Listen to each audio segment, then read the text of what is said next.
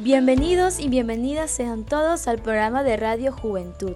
Hoy hablaremos sobre la autoestima, pero antes, ¿qué es la autoestima? La autoestima es la valoración que tienes de ti mismo. Esta puede ser positiva, que es alta autoestima, o negativa, que es baja autoestima.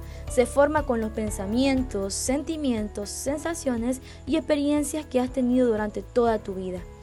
¿Por qué es importante la autoestima? La autoestima es tan importante que cuando tienes una autoestima alta te sientes bien contigo mismo, aprecia lo que vales, estás orgullosa o orgulloso de tus capacidades, habilidades y logros. Con baja autoestima sientes que no gustarás a nadie, que nadie te aceptará o que no eres bueno en nada. La buena o mala autoestima influirá en todos los aspectos de tu vida, en la formación de tu personalidad y también en tu felicidad.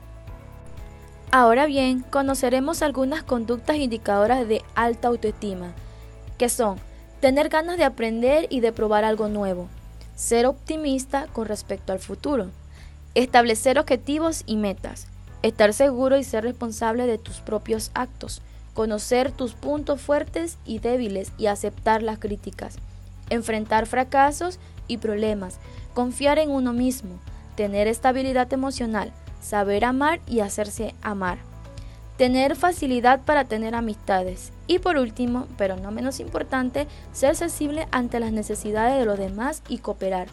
La alta autoestima te va a servir para aceptación de ti mismo, respeto hacia ti, respeto hacia los demás, aumentar la forma personal.